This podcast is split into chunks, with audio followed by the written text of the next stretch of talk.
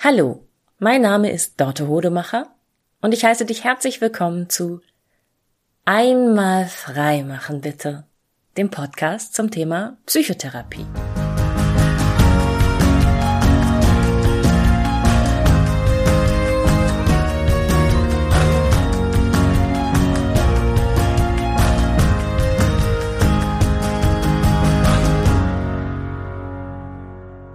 Ich hatte ja in der letzten Folge von meinem Wochenende mit den, mit den Coaches auf dem Schlösschen in dem Airbnb erzählt, wo eine Freundin eingeladen hatte.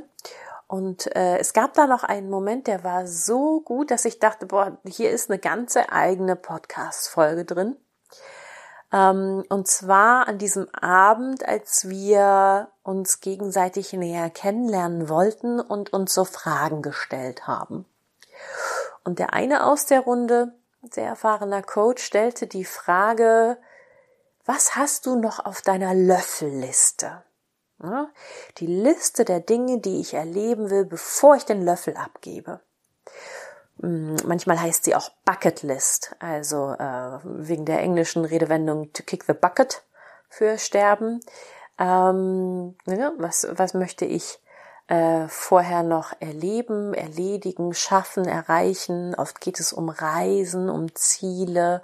Und diese Frage ist eigentlich ganz, ganz fantastisch, um mal innezuhalten und sich zu überlegen, ähm, jenseits des Tagesgeschehens, des Alltags, all der Zwänge und Termine, die von Kalendern und vom Außen vorgegeben werden, alles, was einem so reindrängt ins Leben, ohne ohne dass man es steuert, sich zu überlegen, was will ich denn? So, wo möchte ich denn unbedingt hin?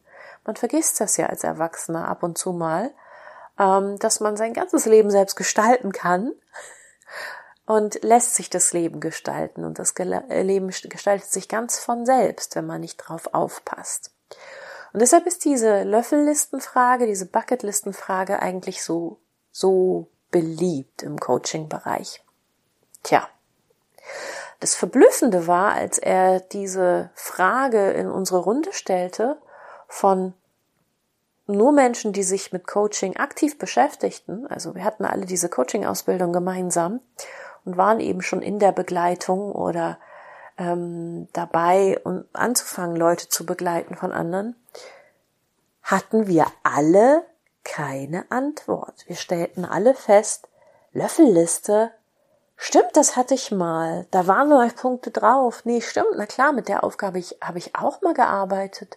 Und ich hatte mal Sachen für mich aufgeschrieben oder zumindest im Kopf, die ich unbedingt erleben wollte, bevor ich sterbe.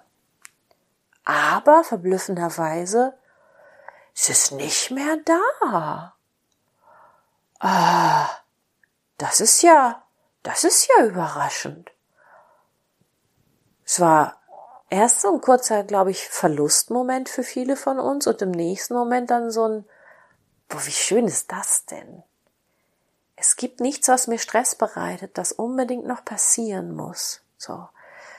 Ähm, manche von uns sagten das auch, nö, also wenn ich heute Nacht im Schlaf einfach so sterben sollte, und angenommen, ich habe dann noch mal kurz den Moment, das zu realisieren, es gibt nichts, wo ich denken würde, Mist, Mist, Mist, das habe ich nicht geschafft, wie furchtbar. So, das habe ich gar nicht. Alles, was jetzt noch kommt, es gibt noch Dinge, die würde ich, ja, die würde ich wohl ganz gern noch erleben und da würde ich wohl ganz gern noch mal hinreisen und das könnte ich mir gut vorstellen, aber das ist jetzt alles Bonus. Das kommt on top, das kommt obendrauf, aber da ist nichts, wo ich denke, ohne dass es mein Leben nicht erfüllt und da würde ich mich ärgern und das wäre ganz, ganz furchtbar. Das bereitet mir Stress, wenn ich das nicht, nicht mehr schaffe in diesem Leben, weil ich weiß ja nicht sicher, ob es noch ein weiteres Leben gibt. Ne? Manche von uns waren, waren religiös, andere waren spirituell und äh, andere waren eher so, nö, nach dem Leben kommt nichts mehr. Aber ganz egal, ob ich jetzt glaube an die nächste Runde oder nicht, ich bin im Reinen mit all dem, was ich in diesem Leben erreichen wollte und erreicht habe. Und wir waren, weiß Gott, keine alten Menschen. Also der Jüngste in der Runde war, glaube ich, 31 und vielleicht war ich, nee, ich weiß nicht genau, wie alt die Älteste waren, aber auch auf jeden Fall weit weg von der Rente oder Gedanken an die Rente. So. Ja, also wir merkten ziemlich schnell, eigentlich ist das voll das Geschenk und voll das schöne Zeichen, dass wir nichts auf der Löffelliste haben.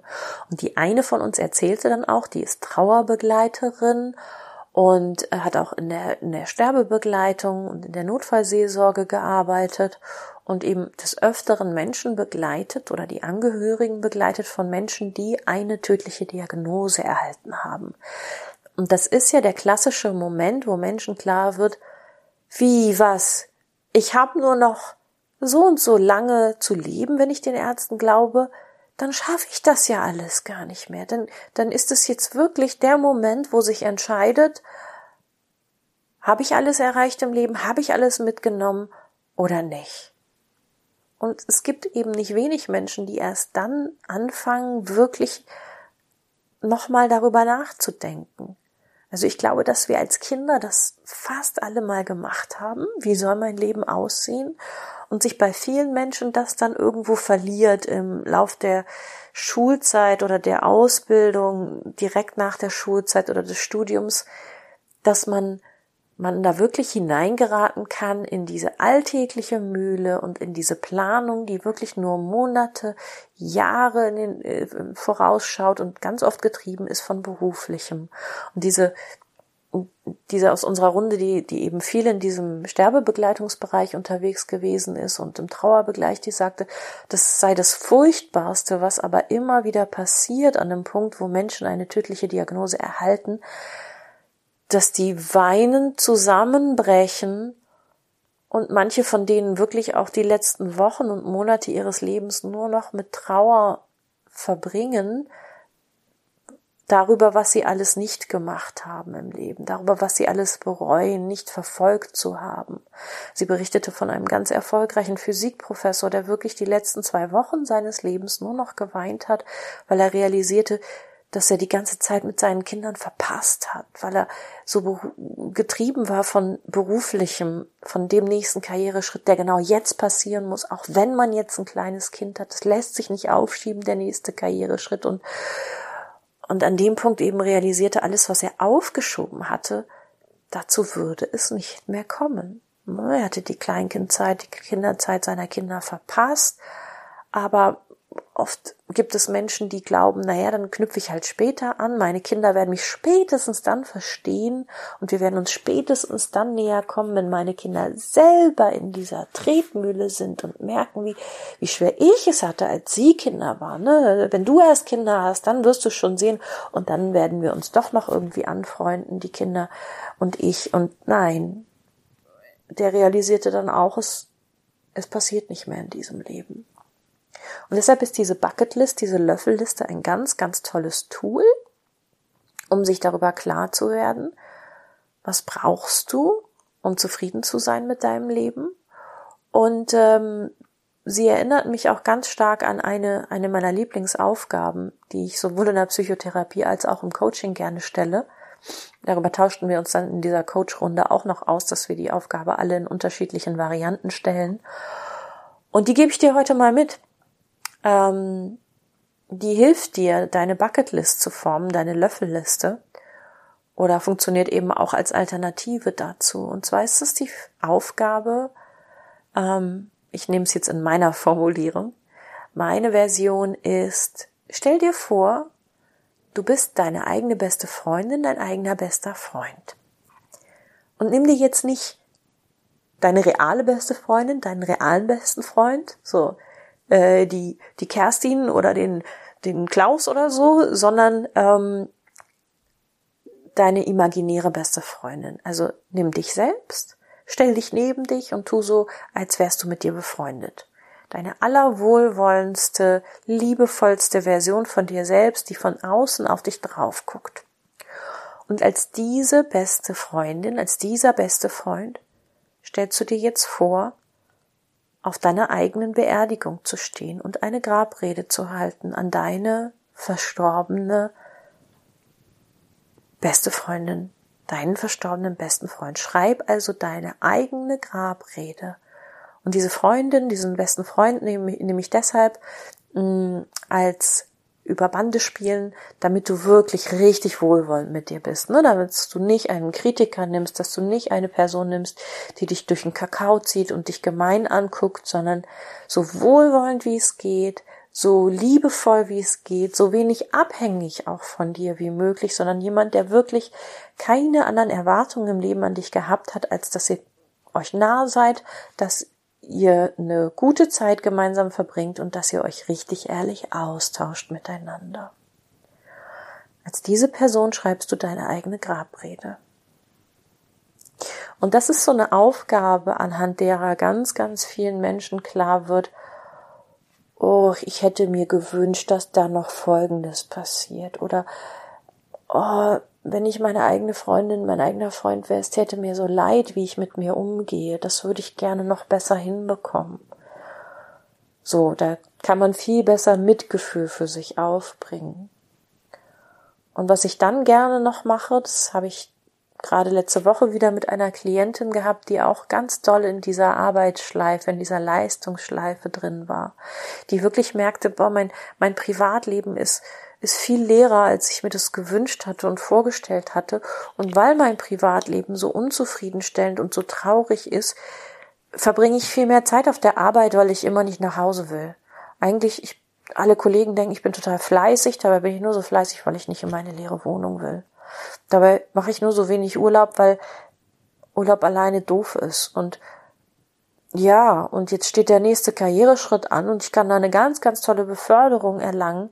Etwas, wofür andere Menschen sich ganz toll abstrampeln und da muss man ganz doll dahinter stehen und ich stehe da gar nicht mal dahinter. Ich muss mich total verbiegen dann und allen wichtigen Menschen total nach dem Maul reden und ganz, ganz viel von meiner Meinung für mich behalten. Aber ich habe nun mal diese tolle Gelegenheit. Ich bin da eigentlich schon von der Person, die jetzt in Rente geht, vorgesehen anscheinend als Nachfolge und hu, jetzt weiß ich gar nicht, ob ich das will, aber ich kann's ja, es wird mir ja angeboten. Darf ich das zurückweisen? Darf ich einen anderen Plan haben im Leben und, und welcher sollte das sein? Und an diesem Punkt habe ich der Klientin die Aufgabe gestellt, mit der Grabrede, mit einer Zusatzaufgabe. Hab gesagt, schreiben Sie erst die eine Grabrede, in der Sie sich vorstellen, dass Ihr Leben so stringent weiter verlaufen ist, dass sie jetzt dieses neue Jobangebot angenommen haben und dass sie weiter durchgeackert haben bis zur Rente, ohne sich um ihr Privatleben zu kümmern, einfach weil es einfacher war. Und schreiben Sie alles auf, was danach vielleicht noch gekommen ist. Und dann schreiben Sie eine zweite Version von Ihrer Grabrede. Und die, diese zweite Version hat folgende Prämisse. Die lautet, und mit 45, und genauso alt ist die Klientin gerade, hat meine beste Freundin tatsächlich ihr komplettes Leben über den Haufen geworfen, hat alle von uns überrascht, ganz viele schockiert und komplett neu angefangen. Und dann schreiben sie, wie das ausgesehen hat. Was hat ihre zukünftige, ihre beste Freundin in der Zukunft nach ihrem Tod zu berichten über das, wie sie ihr Leben gelebt haben, nachdem sie nochmal komplett neu angefangen haben, ohne jede Not. Und das ist, bin total gespannt, was diese Klientin dann bald mitbringt. Hausaufgaben bei mir sind ja nicht verpflichtend. Ne? Es ist immer ein Angebot. Das heißt immer, wenn du möchtest, mach das. Ähm, wenn nicht, dann muss ich dir halt nächstes Mal was anderes anbieten? Oder wir reden darüber, warum mein Angebot so unpassend für dich war. Ähm, Hausaufgaben, wenn du sie machst, du musst sie nicht vorlesen. Wenn du möchtest, dass sie jemand anhört, dann kannst du das in diesem geschützten Raum tun. Du darfst sie natürlich auch Menschen, die dich kennen, außerhalb der Therapie vorlesen. Oder du fasst es mir einfach zusammen oder du erzählst, ähm, nur die Erkenntnisse, die du dabei hattest, wie es dir ging, wo du, wo, wo, wo du vielleicht ganz furchtbar traurig geworden bist oder wo du plötzlich Mut geschöpft hast, wo du inspiriert warst, neue Ideen entwickelt hast. Das, das interessiert mich. Und es interessiert mich wirklich. Und gerade jemand wie diese Klientin, die sich mit ihrem mit ihrem kargen Privatleben so schwer tut, die hat dann eben möglicherweise auch gar niemanden anders in diesem Moment, der sich so sehr dafür interessiert. Ja, und äh, Menschen, die mit sowas gearbeitet haben, wie wir Coaches in diesem Coaching-Wochenende, nach der Coaching-Ausbildung, und für manche war es auch nicht die erste Coaching-Ausbildung, die können sich dann miteinander darüber austauschen und sich erzählen, was sie alles über sich erfahren haben durch so eine Aufgabe. Und das ist natürlich auch ein Wunsch, den ich für meine Klienten habe, dass sie, dass sie diesen, diese Erfahrung macht, darüber nachzudenken, dass sie die Erfahrung macht, das mir anzuvertrauen, in dem geschützten Rahmen der Psychotherapie, wo sie dann hinterher sagen kann, naja, draußen erfährt's ja keiner, es ist ja immer noch geheim in mir. Und dann kann sie das erste Mal diese Schameshürde überwinden, ähm, sich zu erleben als ganz gierig und mehr zu wollen vom Leben und jemand anders sagt nicht, naja, nu, also Leben ist kein Ponyhof, sondern jemand anders bin ich, die gegenüber sitzt und sagt, boah, ich sehe, wie sie strahlen, wenn sie ihre Vision äh, von einer anderen Zukunft für sich entwickeln und wie ich ihnen das wünschen würde. Und wollen wir mal gemeinsam hingucken, wie sie da errei das erreichen können, welche Schritte sie gehen müssen. So. Und das ist natürlich eine Aufgabe, die es ihr dann ermöglicht, wenn sie den Mut hat, authentischer zu werden. Oder auch ein, ein Samenkorn, das in ihr gesät ist, das vielleicht jetzt noch gar nicht keimen kann, weil es in ihr noch zu kühl und zu trocken und, und noch nicht so weit ist. Aber wenn sie eines Tages, und das wird wahrscheinlich passieren, wenn sie anfängt, sich solche Fragen zu stellen und darüber nachzudenken, wenn sie sich sicherer fühlt und in ihr etwas mehr Wärme hochkommt und ein bisschen Regen von Tränen draufgefallen ist und ein bisschen mehr, ja, Dünger da ist, dass sie dann merkt, oh, es keimt. Oh, oh, da stößt was äh, durch die Erdoberfläche in mir drin und da schlägt was aus und da hat was Kraft und da ist ein Hauch von Frühling und jetzt merke ich, ich muss einen Teil, erstmal einen kleinen Schritt dieses, sie hat ihr Leben über den Haufen geworfen und neu angefangen, umsetzen und ich kann den umsetzen und ich muss nicht das ganze Leben umkrempeln. Ich darf einen kleinen Schritt machen und schon mal schmecken, wie sich das so anfühlt. Und dann traue ich mich vielleicht noch einen weiteren Schritt zu machen und einen größeren Schritt zu machen. Und ja, das ist eben auch eine Hoffnung, dass ich damit einen Samenkorn gelegt habe, ein Samenkorn gelegt habe, das dann eines Tages aufgeht. Und dieses Samenkorn manipulativ wie ich bin, habe ich jetzt auch dir eingepflanzt, weil du hast zwischendurch schon drüber nachgedacht. Entweder wie das wäre, wenn, äh, wenn du jetzt dein Haufen, dein Leben über den Haufen wirfst oder warum das gar nicht wichtig ist für dich, warum dieses Bedürfnis gar nicht hast, wie glücklich und zufrieden du bist oder ob es da nicht doch noch einen Punkt auf deiner Löffelliste gibt, auf deiner Bucketlist, den du total vergessen hattest. Ja, so läuft das hier im Podcast. Ich gebe dir einfach mal was mit und du kannst dich nicht wehren. Aber du hast ihn ja, du hast ihn ja nun mal angemacht im Podcast. Also etwas in dir wollte das auch schon. Vielen Dank fürs Zuhören. Wie immer freue ich mich über deine Bewertung auf Spotify, auf Apple Podcasts, auf wo auch immer du das gehört hast. Ähm, der Podcast wird gehostet bei Podigy. Da gibt es auch eine Seite zu dem Podcast. Ähm, du erreichst diese Seite auch auf meiner Homepage. Meine Homepage lautet www.psychotherapie-rodemacher-hannover.de und du kannst mir gerne eine E-Mail schreiben, auch an die info at einmalfreimachenbitte.de. Und es gibt natürlich auch einmalfreimachenbitte.de die Homepage also, tausend Wege und Instagram auch noch. Tausend Wege, wie du mir Feedback zu dieser Folge hinterlassen kannst. Und in jedem Fall freue ich mich tierisch, wenn du das tust.